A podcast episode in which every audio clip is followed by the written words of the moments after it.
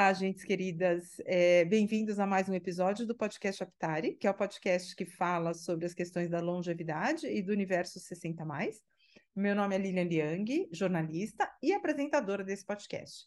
Antes da gente começar, queria é, convidar todo mundo a deixar uma avaliação para gente na sua plataforma de streaming favorita. É, quando você faz isso, você ajuda outras pessoas interessadas na temática da longevidade a encontrar a gente nesse mundo de podcasts que existe por aí.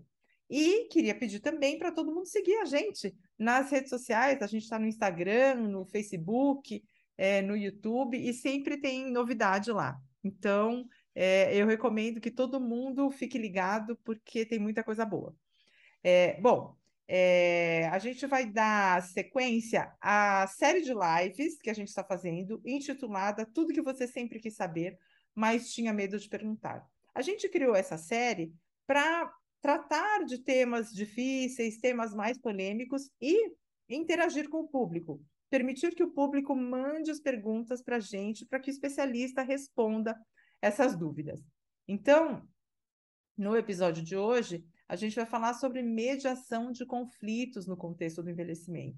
A gente sabe que muitas vezes é, cuidar de um idoso requer é, muita paciência, requer é, que as pessoas sejam flexíveis e muitas vezes isso não acontece, né? Então, a figura do mediador pode ajudar muito na resolução de conflitos e ajuda também a evitar que a coisa fique, é, que escale e vá para um processo de judicialização, por exemplo.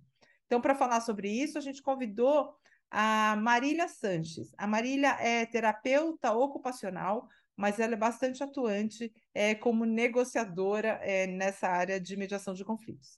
Então, vamos ouvir o que, que a Marília é, teve a dizer nessa live que a gente conduziu na semana passada. Então, hoje a gente vai falar sobre mediação de conflitos no contexto do envelhecimento. Para falar sobre isso, a gente convidou a Marília Sanches, vou ler aqui o, o mini CV dela, terapeuta ocupacional, especialista em gerontologia, mestrando em gerontologia pela EASH USP. Ela é docente e palestrante em cursos de especialização e pós-graduação em gerontologia. Ela é formadora de cuidadores formais de idosos idealizadora e gestora técnica de Centro Dia para Idosos e integra o grupo de trabalho sobre centros dia. Então, a gente vai conversar sobre questões bem básicas da mediação de conflitos. É, eu vou começar fazendo algumas perguntas para Marília, mas a ideia dessas lives é que vocês façam perguntas, gente. Porque é, a gente quer que o papo seja super rico, super produtivo, que vocês não saiam com dúvidas daqui. O que a gente não conseguir responder, a gente vai perguntar para os universitários, a gente vai procurar, mas a ideia é que todo mundo saia daqui com as perguntas respondidas. Então, se você tem dúvidas, manda aqui nos comentários, tá? Então, Marília, muito obrigada por ter topado a live nessa quarta-feira de frio. Eu que agradeço o convite, é sempre muito bom estar com você. Eu Aproveito para avisar que, não sei se você percebeu, deu um apagãozinho aqui e voltou. Tá ventando muito, muito aqui. Então, se de repente eu sumir é porque acabou a luz, mas a tendência é que ela acabe e volte rapidinho, tá? Legal! É, fazer live é isso, né? Fazer, fazer entrevista ao vivo é isso. A gente está sujeita às quedas de luz. Ainda aqui também está ventando bastante. Então, pessoal, é, quem sabe faz ao vivo, é isso aí, né? Mundo roots, é assim. Marília, quando a gente começou a fazer a divulgação, você disse que queria fazer um esclarecimento aí antes da gente começar sobre a sua atuação com mediação de conflitos. Porque, na verdade, você trabalha com isso, mas você talvez não tenha é, o título de mediadora de conflitos, você trabalha como negociadora, você falou. Então, eu queria que você esclarecesse um pouquinho antes da gente começar com as perguntas. Tá ótimo. É, então, como terapeuta ocupacional né, e especialista na área né, de gerontologia, eu acabo fazendo muito esse papel de mediar, de negociar, principalmente em relações de cuidado. Né? Então, é, filhos que me procuram porque estão preocupados, ou pais que tiveram um diagnóstico de demência, ou que estão com algum problema de mobilidade e que estão resistentes, muitas vezes, em aderir a tratamentos, em aceitar ajuda né, desses filhos, porque ficam preocupados é, que vão perder a sua autonomia, independência. Então, eu acabo entrando nesse cenário para fazer um pouco esse trabalho da mediação. Mas o mediador de conflitos, ele, ele passa por uma formação é, específica para ser um mediador, né? É, até já posso começar esclarecendo, porque muita gente pensa que um mediador de conflitos tem que ser obrigatoriamente um advogado. Essa era uma das não Já é, começamos aqui a entrevista, então. É, não necessariamente, né? Pode ser um profissional de nível superior, de qualquer área, né? Que trabalhe ou tenha no seu dia a dia, como é o meu caso, né, é, situações em que ele perceba que é bom que ele tenha técnicas de comunicação, é, instrumentos e uma estrutura que possibilite que ele facilite, que ele faça essa, essa mediação nesse processo de comunicação entre as partes envolvidas. Então, eu fiz um curso introdutório de mediação de conflitos, com a Alessandra Negrão, que é advogada e é uma mediadora preparada, trabalha no Sejusc, que é um centro especializado de mediação e conflito de cidadania, ou alguma coisa parecida com isso, né? Que, então, é, ela sim fez a formação, fez o mestrado em gerontologia, falando sobre a mediação e, e desse mestrado resultou um livro e tudo mais. Então, eu, eu estudo muito sobre comunicação não violenta, sobre técnicas de diálogo, mas eu não sou uma mediadora formada, né, como a Alessandra é. Entendi. Então, é só isso. É, mas eu acho que, assim, com a sua vivência, né, a experiência que você tem fazendo todo esse trabalho de é, negociar com famílias, com os parentes, com o próprio idoso, você acaba tendo uma bagagem que pode ser muito útil para as pessoas que estão assistindo a gente. Doutora Alexandre, que honra tê-lo tê aqui com a gente nessa conversa. Michel Ronda, Marcelo Fleury, Carla, bem-vindos. Muito legal ter vocês aqui. Pessoal, se tiverem perguntas, é só mandar que a gente está aqui para conversar. Marília, você já deu um pouquinho, né? É, algumas noções aí de, puxa, para ser mediador não precisa necessariamente ser, ser um advogado. É, me conta um pouquinho quais são as principais atribuições que você, por exemplo, é, trabalhando com a Alessandra, né? Se você for trabalhar com a Alessandra num caso, quais são as principais atribuições desse trabalho de mediação? O que, que vocês fazem? Vocês aparece um caso muito complicado, vocês juntam todo mundo na mesa e todo mundo conversa e sai de lá com o problema resolvido. Como é que é isso? É super instantâneo, passe de mágica? Ou é um trabalho que acontece em etapas? Ele sempre tem resolução? Tem vezes que você fala, puxa, realmente isso aqui não vai conseguir resolver. Como é que é esse processo? Vamos lá. Bom, ah, esse processo da mediação ele pode ser judicial ou extrajudicial, ou seja, fora do âmbito jurídico.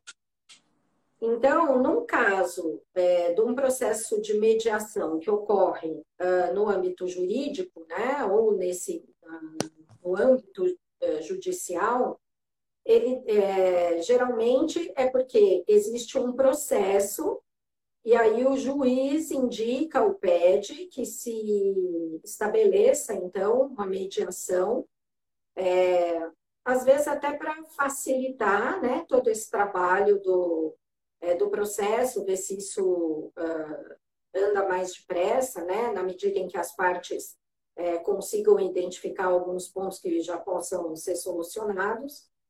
É, e no extra, ah, e também no âmbito judicial, ah, uma das partes pode solicitar é, um mediador.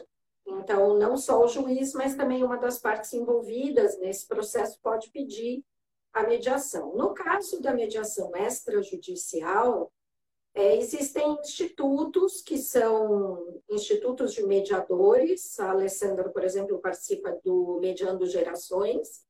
Né? E esses institutos, eles estão habilitados para fazer a mediação. Então, tem lá um grupo de, de profissionais é, habilitados com essas ferramentas de, de comunicação, técnicas de comunicação para fazer isso. Então, qualquer pessoa, ah, eu, Marília, tenho lá uma dificuldade na minha família, porque o meu pai está tá precisando de cuidados, e nós somos em cinco filhos, mas eu estou me sentindo sobrecarregada, porque eu acho que só eu é que estou exercendo esse cuidado. Eu posso procurar um mediador né, numa dessas instituições e dizer, olha, eu não estou conseguindo conversar, toda vez que a gente vai, é, eu tento abordar o assunto, eu chamo para uma reunião, acaba em briga, em confusão, né? fica todo mundo reverberando situações do passado, e eu continuo sobrecarregada, estou preocupada com isso, né? preciso de ajuda. Então, esse mediador entra em cena. E aí começa todo um processo. Seria muito bom, né? Se fosse rapidinho assim, ó, chamou lá, fez uma reunião, pronto, resolveu. Mas as relações humanas são complexas, né? Então, é, a gente já sabe que é, vai ter que ser um processo. E aí, nesse processo, o mediador chama, então, para esse encontro inicial, Nesse momento, ele vai se apresentar, vai explicar o que é a mediação, vai dizer como funciona todo o sistema, vai ouvir as pessoas que, que estão participando, e nesse momento é muito importante que ele tenha também a sensibilidade de oferecer que essas pessoas, que, que esses mediandos, né, que vão participar do processo, que eles possam falar individualmente sobre aquela situação que, que se apresenta, se eles não se sentirem confortáveis para falar, né, junto com as outras pessoas, ou se tudo bem, né, já trazer a situação para o grupo. Então, o mediador, além dele ter técnicas de, de comunicação, né, e ferramentas para poder é, conseguir ir selecionando essas informações para poder depois trabalhar com elas como mediador, ele tem que ter essas soft skills, né? De ter uma escuta muito qualificada, é, de ter paciência, né? Para esperar que todas as pessoas é, se coloquem, de ter essa habilidade de, de perceber, às vezes, aqueles pedidos que estão nas entrelinhas, né? para uhum. depois poder organizar isso e aí começar a trabalhar, então, é, com, com todas essas informações que ele vai receber e vai organizar. Então, a partir desse encontro inicial, assina-se geralmente um termo de adesão, que é para que todos os envolvidos percebam que eles são corresponsáveis, ou seja, que é um processo que é coletivo, que é colaborativo. Não existe aquele papel do juiz que vai dizer eu determino o que será assim ou o que será assado. Né?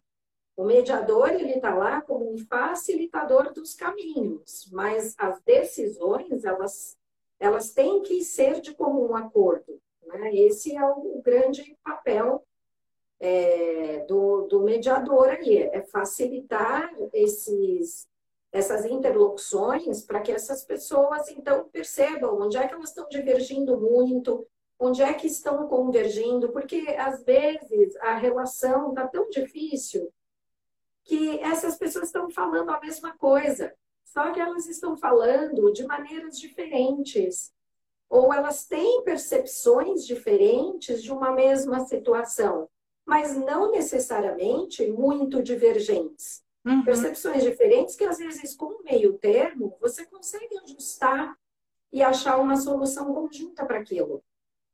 Então, é, há um estudo desse contexto, né? E o que, que entra aí? Toda a linguagem verbal, a linguagem não verbal, né? todos os sentimentos, as emoções que vão surgir é, à medida que esses encontros vão acontecendo.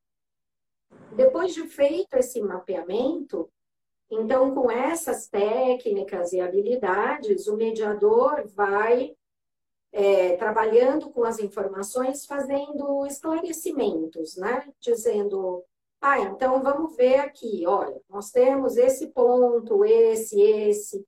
Me parece que esse e esse ponto são bastante parecidos. O que é que vocês acham? Então, ele vai fazendo essa condução para que essas pessoas envolvidas, lá, os cinco irmãos da Marília, o pai da Marília, caso deseje, né, ou, ou uh, possa estar presente, às vezes acontece da, da pessoa idosa preferir não estar e, e deixar que, que, que as, as demais pessoas resolvam. Às vezes é ele quem solicita e aí ele participa. E, e aí, chegando no final, é, assina-se então um, um pacto de compromisso, porque tem aquela questão também ritualística, né? De que, bom, assinamos aqui, colocamos por escrito, assinamos, estamos nos comprometendo a, a dar encaminhamento nessas coisas que foram é, discutidas. Ah, 100% das vezes dá certo? Às vezes dá certo por um tempo, depois outras divergências começam a surgir. Às vezes não dá certo, às vezes as relações ainda continuam estremecidas, mas as pessoas envolvidas acabam concordando que podem uh, ajudar a participar de uma maneira ou de outra, então acaba se conseguindo uma solução, né? Então, são, são muitas possibilidades aí. Mas o que é legal é, na mediação, do meu ponto de vista, é que você não precisa esperar uma, judi uma judi judicialização, né? Chegar naquele ponto em que tenha que, que realmente envolver o âmbito jurídico. É, e muitas vezes, porque quando chega nesse ponto, as pessoas dizem, puxa, mas era só a gente ter dialogado melhor e talvez não precisasse ter chegado aqui. Né? Então, assim, é uma série de benefícios, inclusive a economia de energia, às vezes de dinheiro, né? E tudo mais que está que tá envolvido aí no processo. Uhum. É, você está falando de é não chegar num, num, evitar a judicialização, né? Então vamos tentar resolver isso antes. É, que tipos de casos que são passíveis de mediação? Então, por exemplo, ah, é, sei lá, eu quero. Minha mãe foi ao médico e ela se recusa a tomar remédio que o médico receitou, mas é um remédio que é muito importante, tal. Ela não quer, não quer de jeito nenhum. Isso é um caso para mediação? Ou é um caso, um caso de mediação seria esse que você apresentou. A Marília está sobrecarregada, ela tem mais quatro irmãos, mas os outros, ela sente que os outros irmãos não estão ajudando. Então, assim, é, qual a complexidade dos casos que são passíveis de mediação? É, e uma coisa que você falou, né? Às vezes dá certo, às vezes dá certo temporariamente, às vezes não dá certo. Existe um retorno para o mediador? Então, olha, daqui seis meses a gente se encontra para ver se resolveu ou se não resolveu. Como é que é isso?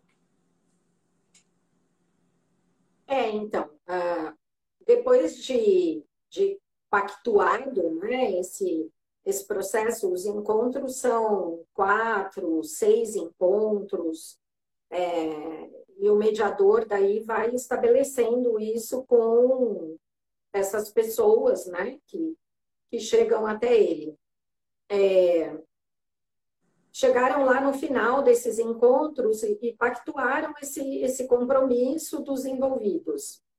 É, o, que, o que fica é uma porta aberta, assim, não, não há um acompanhamento posterior, né? Uh, pelo menos não até onde eu saiba. Pode ser que essa informação não esteja 100% correta, porque eu não, não tenho a mediação na minha, na minha prática né, diária dentro de um Sejusc, por exemplo.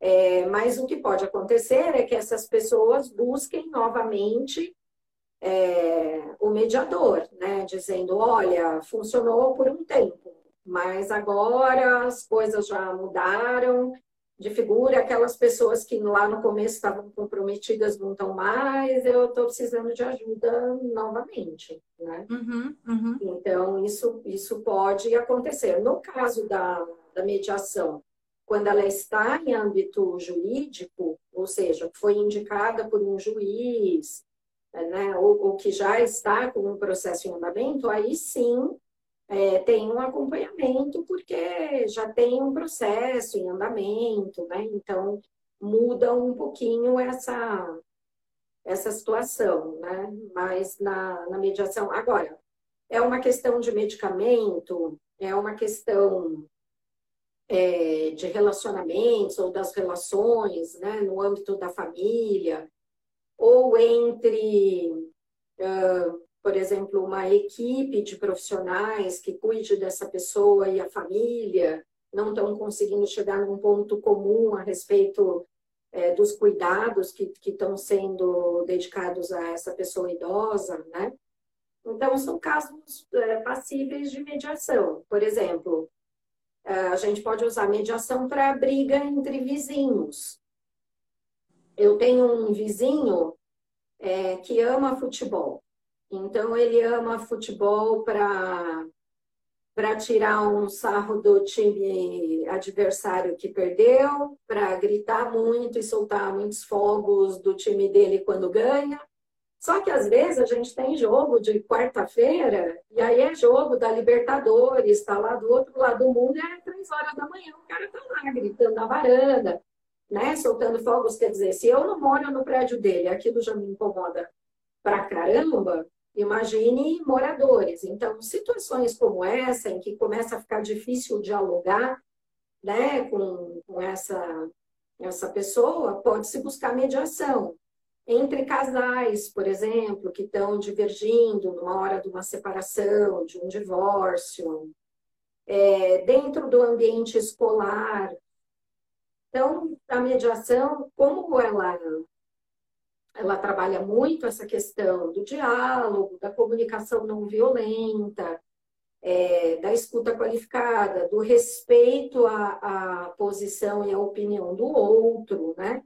Então, uma das coisas é, é que o mediador trabalha é que você, é, participando da mediação, que você ouça o que o outro está dizendo até o final, né? Sem interrompê-lo para dar a ele eh, essa oportunidade de também se sentir acolhido e ouvido nas suas questões, né? Uhum. Então, como é um caminho? E, e, e, eu acho importante falar também que quando a gente fala de conflito, culturalmente nas nossas mentes, o conflito parece ser uma coisa muito negativa, muito ruim. Mas o conflito ele pode ser também uma grande oportunidade de você exercitar sua criatividade, de você conseguir é, ampliar sua visão sobre as coisas, porque você vai estar tá ali acolhendo naquele momento da mediação, lá que parece que você está no olho do furacão, né? Tá aquela situação difícil, mas você começa a dizer, nossa, mas agora eu estou escutando ele até o final, e me parece que o que ele está pedindo não é tão complicado assim né? Puxa, eu não me relaciono bem com ele, mas eu não preciso estar tá lá para dar abraço e beijo todos os dias. Mas eu posso, por exemplo, ter um terceiro, ter um emissário, alguém que mande as coisas que ele precisa, né?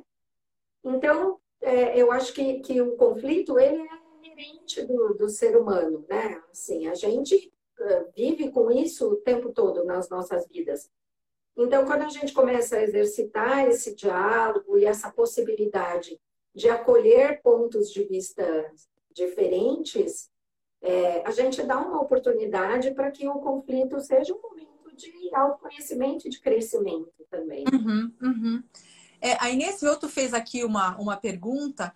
Quem procura mais a mediação? São os familiares? São os idosos? São as equipes de saúde? Quem que utiliza mais esse recurso? Olha, Inês, eu não tenho essa resposta é, no momento. Eu acredito é, que seja muito do âmbito familiar e também dessas questões de condomínio, que a gente sabe que, que tem bastante procura, né? Essas dificuldades de, de convivência entre muitas pessoas, sempre tem ali, né? Uma dificuldade ou outra relacionada, sei lá, barulho, a vaga da garagem. No contexto então... crescimento, quem, quem que você, da, da, sua atuação, por exemplo, em centros-dia, em LPIs, como negociadora, é, quem que você percebe que, que procura mais esse recurso? É a família. É a família. É. E quais são os princip... as principais queixas? Então, as famílias vêm para você. Geralmente, é essa queixa que você falou, poxa, eu tô super sobrecarregada, tô assim, quase no burnout, e ninguém tá olhando para mim, ninguém tá me ouvindo. Quais são as principais queixas que vêm das famílias a ponto de, de procurar uma mediação, né? Porque o que, o que eu percebo é que as pessoas vão tentando resolver, vão tentando resolver, até chegar num ponto que assim, não tem como resolver. Eu preciso de uma terceira pessoa aqui para organizar essa bagunça, né?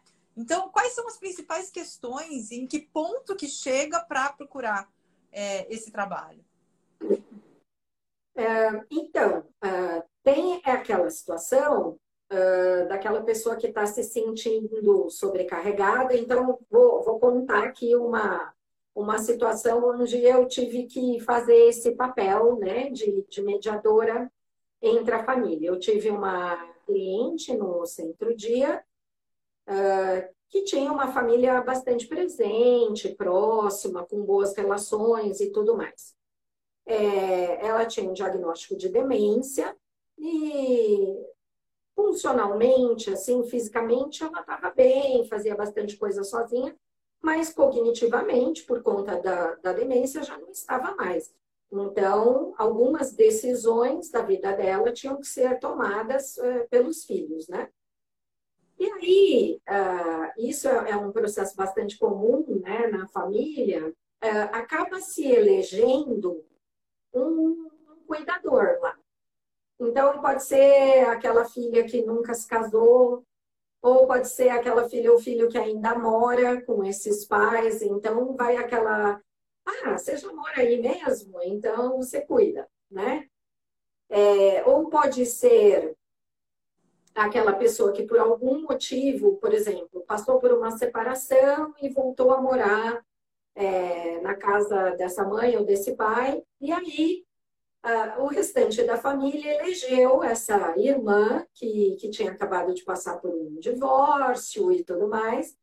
É, ah, então você voltou para casa da mamãe, você você cuida. E aí, é claro que essa família fez é, isso pensando no bem-estar também dessa irmã, mas disseram assim ela: então a gente também vai te ajudar e vai te pagar um salário. Então, o que, que acontecia com essa filha? Ela se sentia duplamente sobrecarregada, porque ela era a cuidadora familiar que estava se sentindo sobrecarregada por morar na casa da, da mãe e conviver com essa mãe 24 horas do dia, né, com tudo aquilo que o Alzheimer traz, das repetições, né, e tudo mais, e ela assim, é, chegou num ponto que ela já não estava mais conseguindo fazer um trabalho interno para suportar. E depois, é, ela estava trabalhando como uma cuidadora formal, porque ela estava recebendo um salário para fazer isso. E aí, é, quando ela veio conversar comigo, ela estava extremamente estressada e sobrecarregada. E ela dizia assim: é claro que, como filha e amando muito a minha mãe, eu, eu jamais diria não. Eu Eu quero cuidar da minha mãe. Eu, ela sempre foi uma mãe maravilhosa para mim. Eu quero muito fazer isso por ela. E, mas só que, por outro lado, né, como eles sabiam que eu fiquei nessa situação, né, depois da separação, que eu ainda uh, ia ter que procurar um trabalho e tudo mais, querendo me ajudar, eles uh, decidiram me pagar esse salário. Só que daí agora eles me cobram várias coisas como uma cuidadora formal. E no final das contas, tudo que eu queria era que eles me perguntassem como é que eu estou me sentindo com isso. Então, você vê, assim, que, que na fala dela, para os irmãos, não existia um, um pedido direto, né? Então, ela dizia assim, olha, eu estou há X meses sem ir no médico, porque eu não, eu não consigo, é, não posso deixar ela sozinha, eu peço para alguém vir ficar com ela, para eu poder passar numa consulta médica, ninguém nunca pode. Então, é, os pedidos eram pedidos indiretos, que pareciam da rotina, mas aquele pedido que vinha lá do fundo, né, daquilo que ela estava sentindo, é: eu só queria que eles perguntassem como é que eu me sinto. E aí, quando foi chamada toda a família para conversar, e esse pedido veio claramente para a mesa, os irmãos disseram assim: Nossa, mas a gente nem imaginava que você estava se sentindo assim.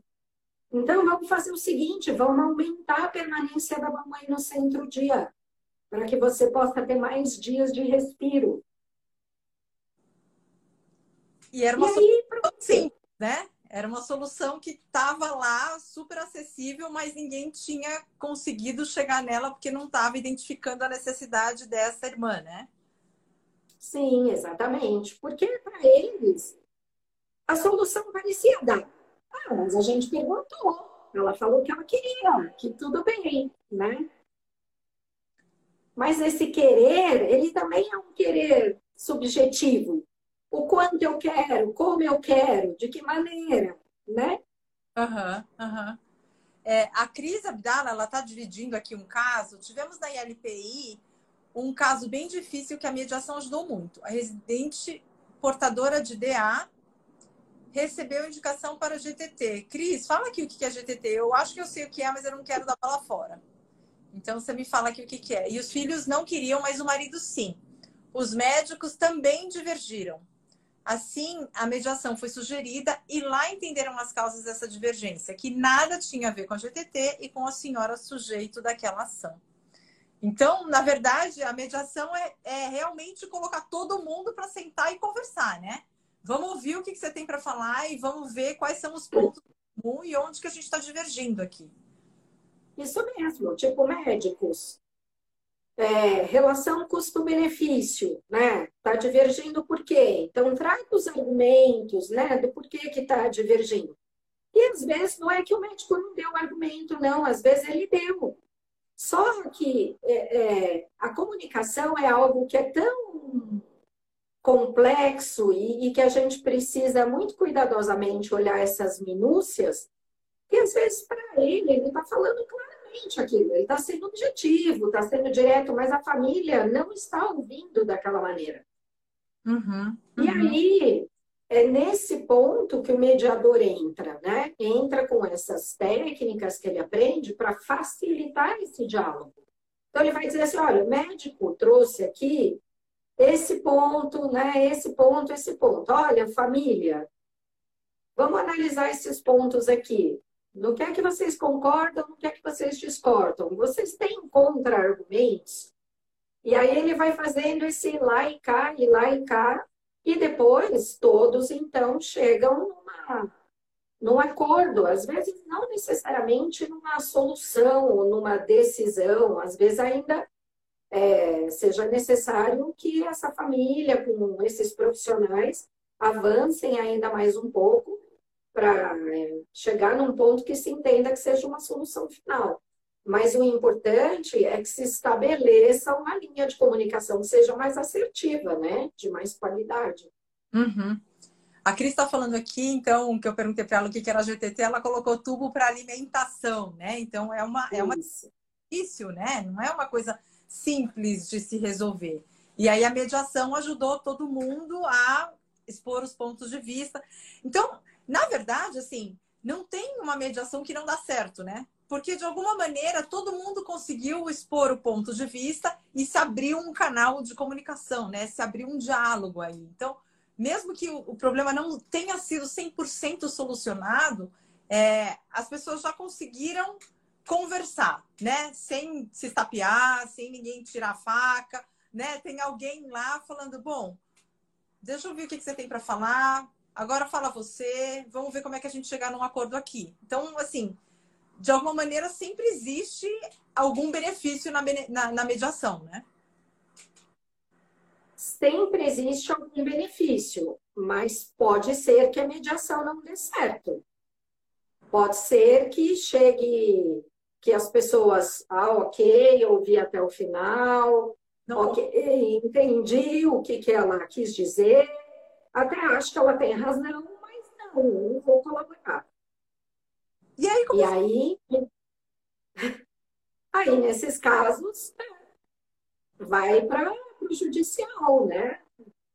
Então, se a gente pensar em situações mais graves, por exemplo, de violência, né, contra a pessoa idosa, sei lá, pensar numa situação de violência financeira. Ah, tem lá um filho com uma nora, né, que estão vivendo na casa daquela pessoa e estão usando todo o dinheiro da aposentadoria dela, um, um outro filho que não mora lá percebe essa situação, não concorda com isso. É... Muitas vezes a gente sabe que nessas situações de violência, a pessoa idosa ela acaba não fazendo diretamente uma denúncia, porque a maioria das vezes a, o, o, agressor, né, é, é, alguém que é do, do círculo mais íntimo da família, então ela não se sente à vontade, ou às vezes é, vem aquele sentimento de que ah, a culpa é minha, se eu tivesse educado melhor, ele não agiria assim. E, e muitas vezes essa denúncia dessas situações de violência vem por uma terceira pessoa e não diretamente da pessoa idosa. É, e aí, pode ser que numa situação dessa, mesmo esse filho é, dizendo que não, eu uso o dinheiro dela, mas eu acho que é justo, porque eu moro lá, enfim, e a coisa tome uma proporção em que não se consiga chegar ao meio termo. E aí, esse outro filho que continua não concordando diz: ok, vou fazer uma denúncia formal no Ministério Público, vou denunciar você por violência e a coisa vai tomar outro rumo, né? Uhum, então. Uhum.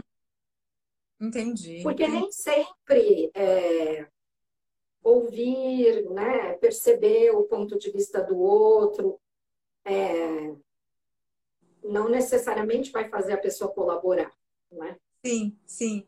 E às vezes as pessoas também não estão dispostas, né, a mudar. Então tá vendo que o problema tá lá, mas é isso que eu acho e é assim que eu vou continuar agindo. Então, realmente aí precisa ir para outra instância. Gente, eu tô aqui fazendo mil perguntas. Se vocês tiverem perguntas, mandem aqui pra gente, pra gente é, apresentar aqui pra Marília, pra gente enriquecer o papo. Se vocês tiverem casos também, ou se vocês tiverem situações que vocês falam, ah, será que é passível de mediação? Será que não é passível de mediação?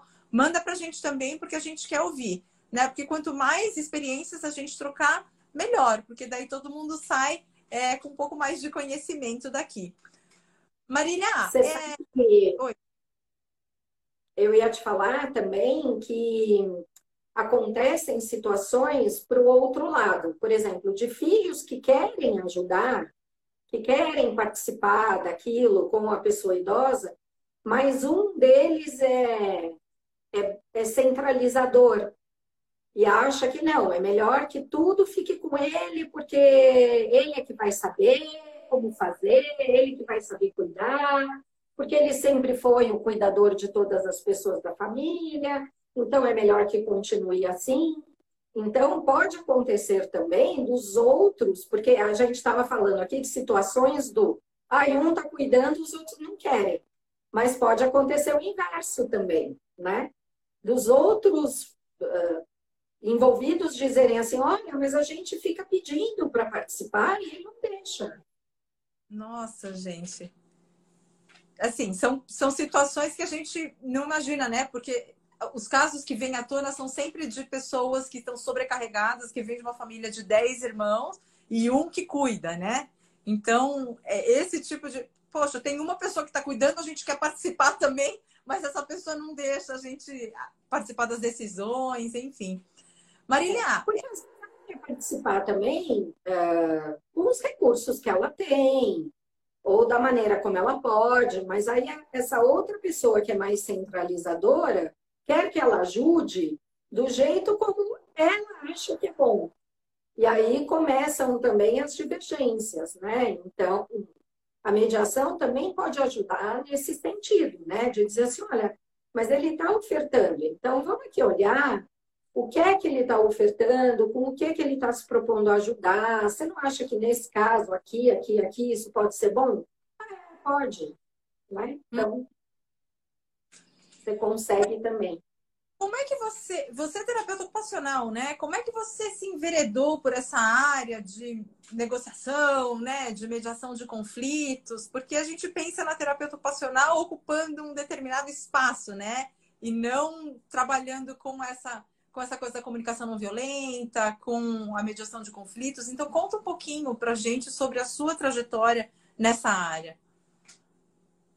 O, o terapeuta ocupacional, na, na sua formação, ele aprende a ter o olhar centrado na pessoa. Então, olhar para essa pessoa não só com as dificuldades que ela apresente, então, olhando para a funcionalidade dela e, e vendo onde é que ela tem déficits e como é, com que recursos terapêuticos o terapeuta ocupacional vai poder é, auxiliá-la, mas o TO ele olha também para o contexto dessa pessoa, então o ambiente onde ela está, a rede de relacionamentos que ela tem, o estilo de vida que ela leva, porque você uh, vai trabalhar com os papéis ocupacionais que essa pessoa desenvolve.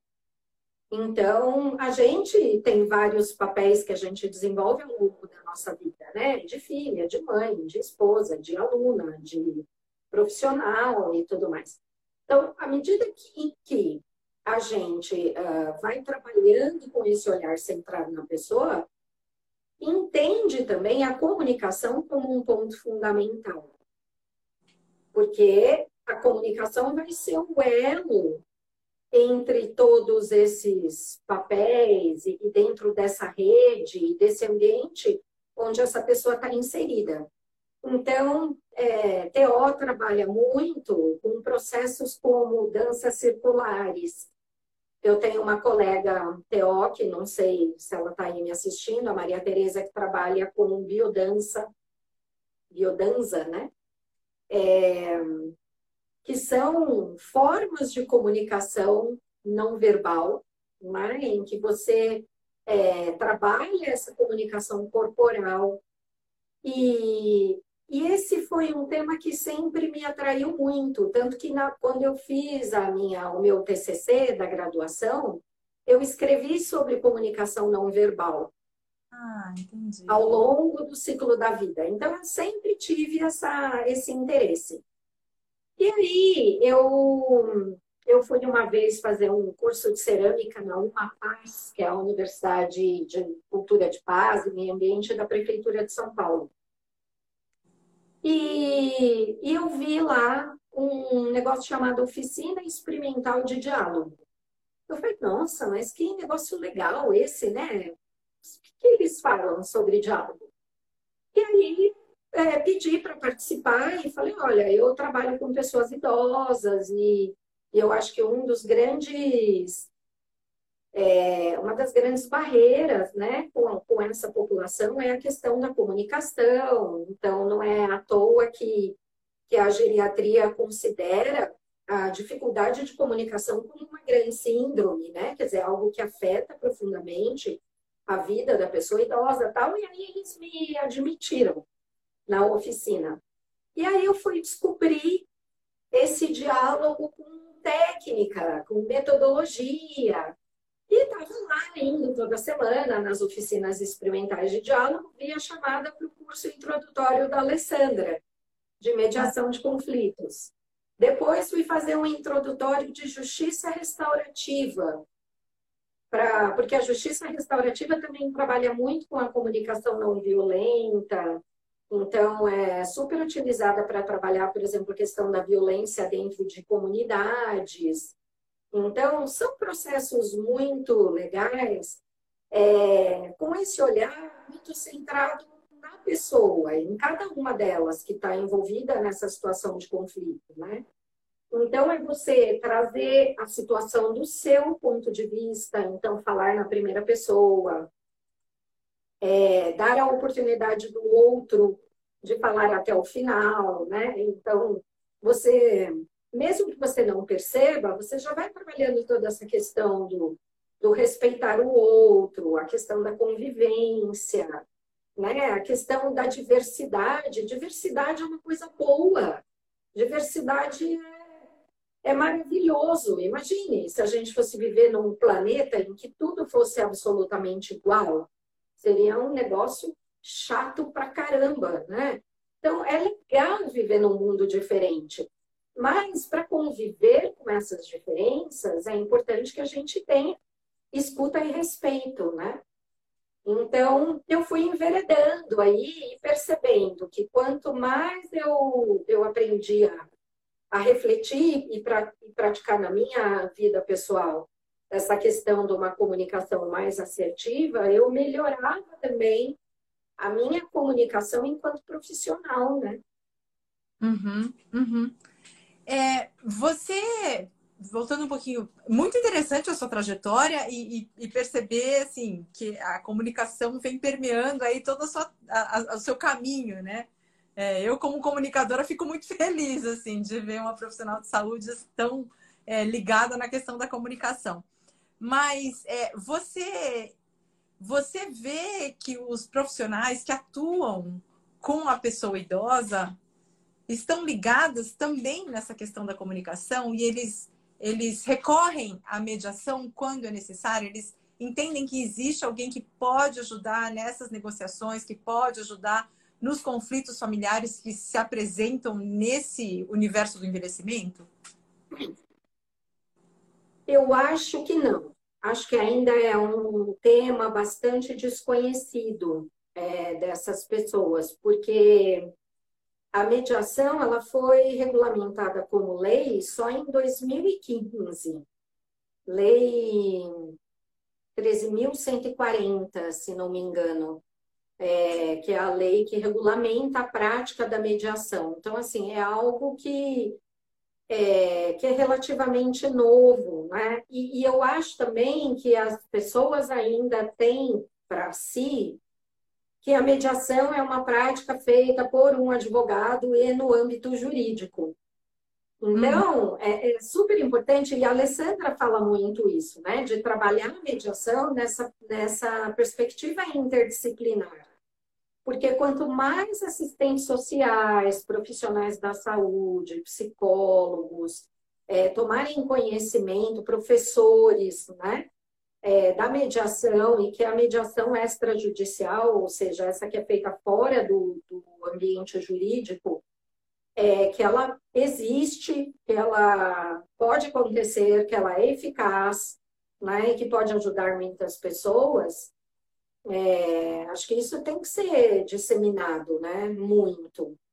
Uhum o terapeuta ocupacional, embora ele seja um profissional da saúde, assim, ele já é um pouco, por conta do processo terapêutico e tudo mais, é, ao longo da sua formação, trabalha muito com essa questão da, da comunicação, né, e do entendimento do outro e da integralidade do outro. É, mas o SUS tem a, a Política Nacional de Humanização e que já fala bastante da, do olhar centrado na pessoa, né? Então, acredito que, que para quem trabalha no SUS, é, talvez esse tema já seja mais familiar, né? Já, já tenha uma maior conexão. Uhum, uhum. Tem algum caso, você, você mencionou, você contou esse caso, né, dessa, dessa mulher que cuidava da mãe que só queria ser ouvida. Tem algum caso em que você fala, puxa, a mediação realmente fez muita diferença na qualidade de vida desse idoso, na qualidade de vida dessa família e na resolução do conflito que estava, enfim, dificultando toda toda aquela convivência. Tem algum caso emblemático que você lembre, que você tenha negociado, seja em ILPI, em centro-dia? É, teve uma, uma situação bem legal em ILPI, que foi uma filha que, é, que me procurou, porque ela, a mãe tinha um diagnóstico de demência e era cuidada no domicílio por cuidadoras remuneradas, né? É, só que os filhos moravam num município diferente do da mãe. Então, logisticamente, geograficamente, estava ficando muito difícil para os filhos fazerem a administração dessa rede de cuidados com essas cuidadoras formais. Então, eles decidiram é, trazer a mãe para São Paulo e colocá-la numa ILPI. É, só que o que acontece é que assim, essa senhora ela já tinha um declínio cognitivo importante. E, e a gente sabe que, que para idosos com demência, mudança de ambiente é algo que pode ser um gatilho é, para comportamentos mais agressivos e tudo mais, porque ele, ele não está fazendo uma boa leitura daquele ambiente. Então, ela saiu de um ambiente que ela considerava seguro né, que era aquele ambiente que ela conhecia, porque já morava lá há muitos anos, para um ambiente cheio de estímulo, cheio de outras pessoas, né, um entra e sai de gente o tempo inteiro, telefone tocando, campanha tocando, é, profissionais fazendo atividade, TV ligada e na sala do lado a pessoa tocando música. Então, ela, ela não se adaptava. E cada vez que, que os filhos iam lá vê-la, ela ficava muito agressiva e ficava gritando, dizendo que ela estava abandonada lá, que ela queria ir embora. E isso começou a gerar nos filhos um sentimento de culpa muito grande. Do tipo, ah, não, nós somos filhos muito maus, a gente não devia ter feito isso com ela, porque agora ela está sofrendo. Então, quando essa filha me, me procurou, eu, eu falei assim, e ela disse, ah, porque a gente fez tudo do melhor, a gente visitou várias ILPIs para achar uma em que a gente achasse que estava no padrão do, do lugar onde ela morava, né, e tudo mais. Eu falei, olha, imagina que eu pego você uh, e te coloco lá no metrô de Tóquio, na hora do rush, e te dou um papelzinho lá, escrito em japonês, e falo assim para você: me encontra daqui uma hora nesse lugar aqui. O que, que isso vai parecer para você? Ela falou: caos total. Eu vou ficar desesperada e vou começar a gritar. Então, é isso que está acontecendo com a sua mãe. Ela está desesperada, porque nessa ILPI não teve um profissional para fazer essa integração dela nessa adaptação dela. É, e eu quero deixar bem claro, assim, que essa não é uma crítica, porque a gente sabe que as instituições de longa permanência muitas vezes trabalham com equipes pequenas, com um monte de demanda, e, portanto, às vezes é muito difícil você designar um profissional da equipe só para fazer esse trabalho. E aqui também dizendo só no sentido de único trabalho, mas não de só no sentido de diminuir o trabalho, porque fazer a adaptação de uma pessoa numa circunstância dessa também não é pouco trabalho, não, é bem complicado. E aí eu sugeri, então, é, uma conversa com os outros filhos, e aí entrei é, como a mediadora de todo esse processo para fazer esse trabalho de organização, de adaptação e organização da rotina dessa senhora dentro da instituição onde ela estava morando.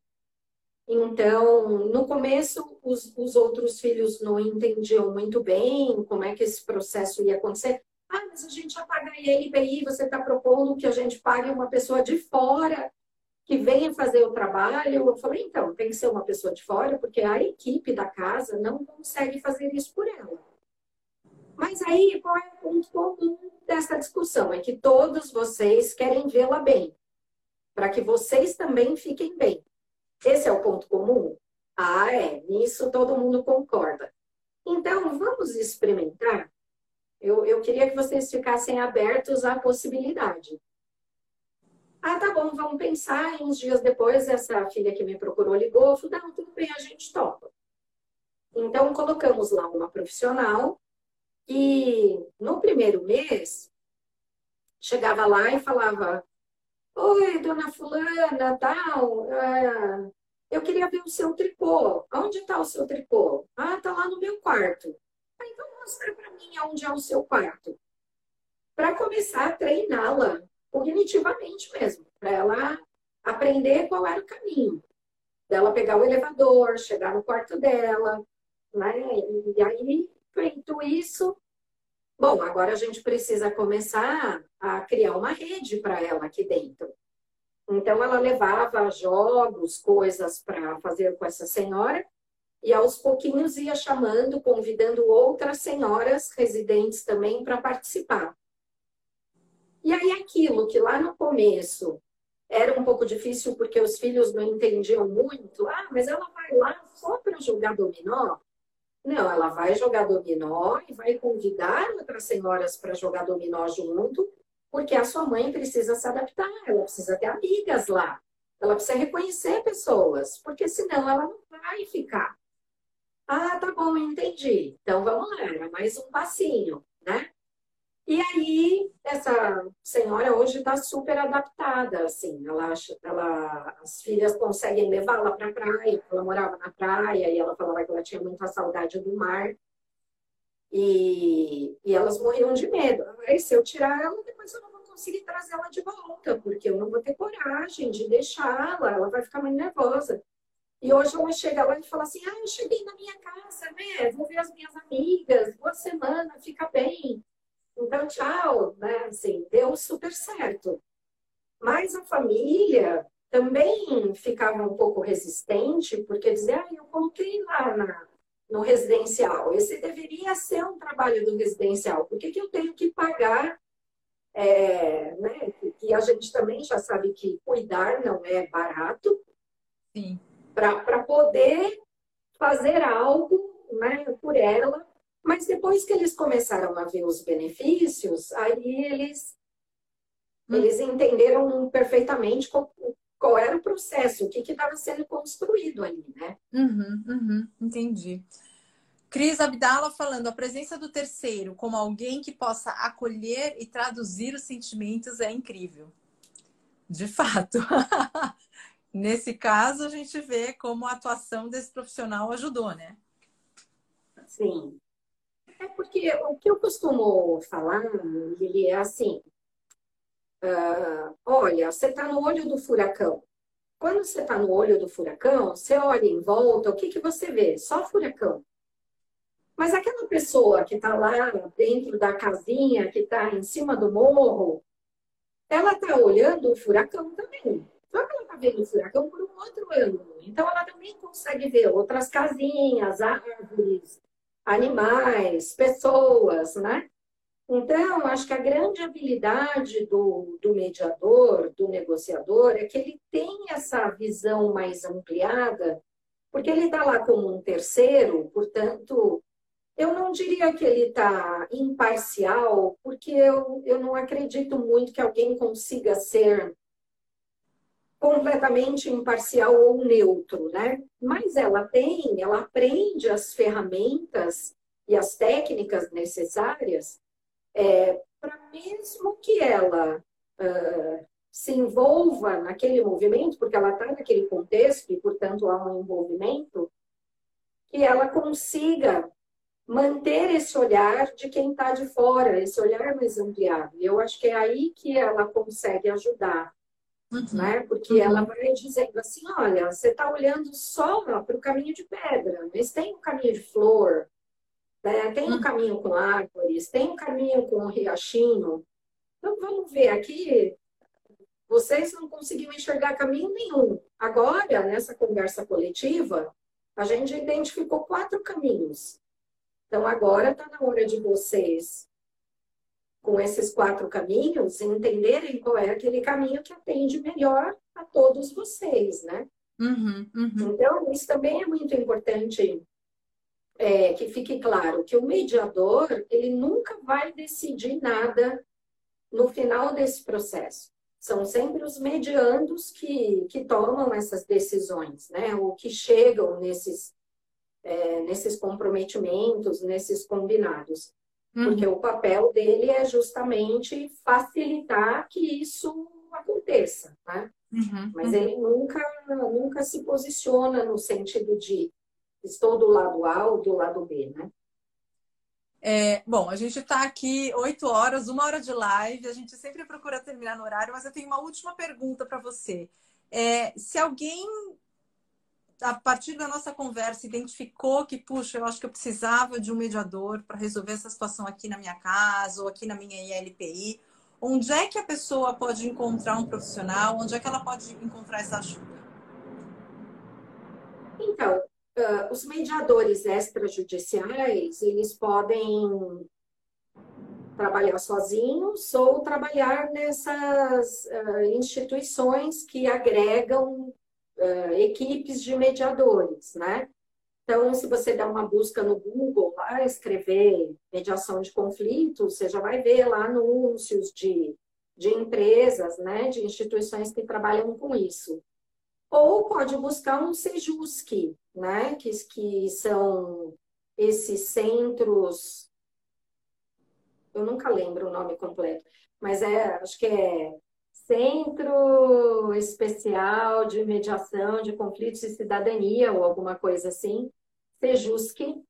É, a Alessandra, por exemplo, trabalha no Sejusc de Santo Amaro, se não me engano. Mas é, que são esses locais onde a mediação acontece. Então, essa pessoa ah, mas eu, eu não abri processo, não tem problema. Você pode ir lá se informar, né? Dizer, olha, eu fiquei sabendo que a mediação né, faz esse papel, eu estou com essa situação, acho que o mediador pode ajudar, e eles orientam. Uhum, uhum. Perfeito.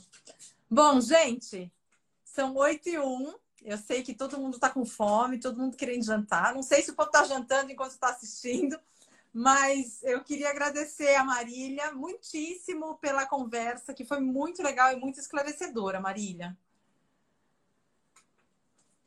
Obrigada, querida. É... Sempre bom bater é, a gente está continuando com a série de lives, tudo que você sempre quis saber, mas tinha medo de perguntar. Semana que vem, a gente vai falar sobre o idoso que mora sozinho. Então, é, todas as questões que envolvem é, o cuidado desse idoso, de que maneira a gente pode ajudar esse idoso a ter mais segurança dentro de casa. Puxa, meu pai quer morar sozinho, mas eu queria que ele viesse morar comigo. Como é que a gente consegue trabalhar essas questões? Então, vai ser uma live bem legal. Quem vai falar é a Naira Dutralemos, maravilhosa, lá da Unifesp, assistindo a gente também. Então, a Naira que vai conversar sobre esse tema. Marília, muitíssimo obrigada mais uma vez. Obrigada, meu bem. Bom jantar para todos. para todos.